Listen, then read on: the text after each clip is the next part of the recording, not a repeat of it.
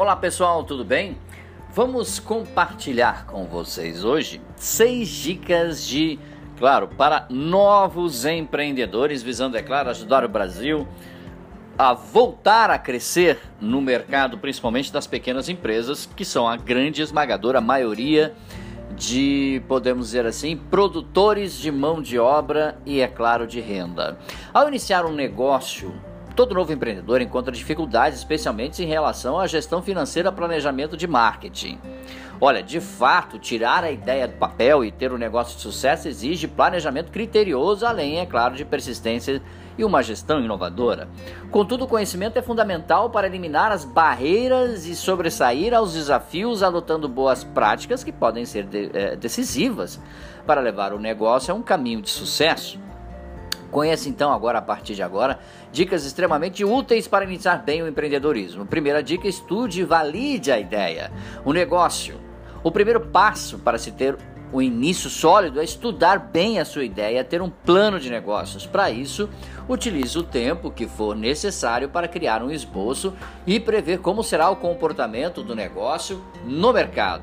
É, assim, é claro, valide a sua ideia final do negócio, considerando todas as informações possíveis que você pode angariar em ter na mão.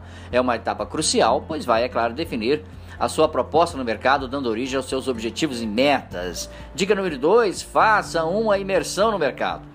É essencial entender tudo que o setor que você vai atuar e isso significa fazer um estudo detalhado de todas as influências no seu negócio.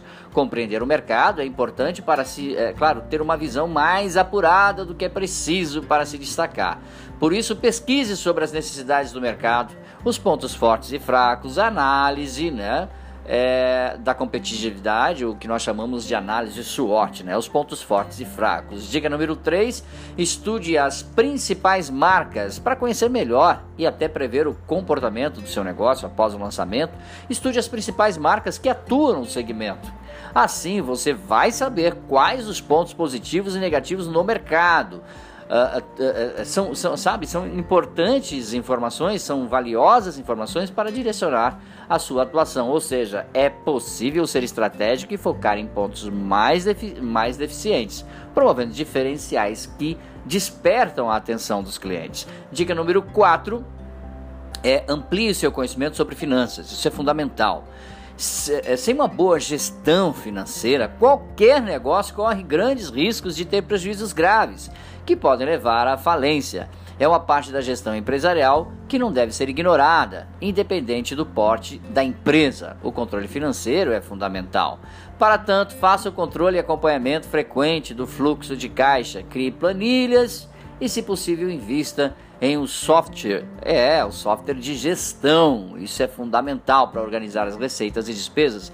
Dica número 5: defina o capital. Se você está começando, é imprescindível saber o valor uh, que deve ser investido inicialmente, bem como onde cada recurso é aplicado. O cálculo deve ser preciso e considerado é, sempre a situação atual e, e, futura do mercado onde você está inserido.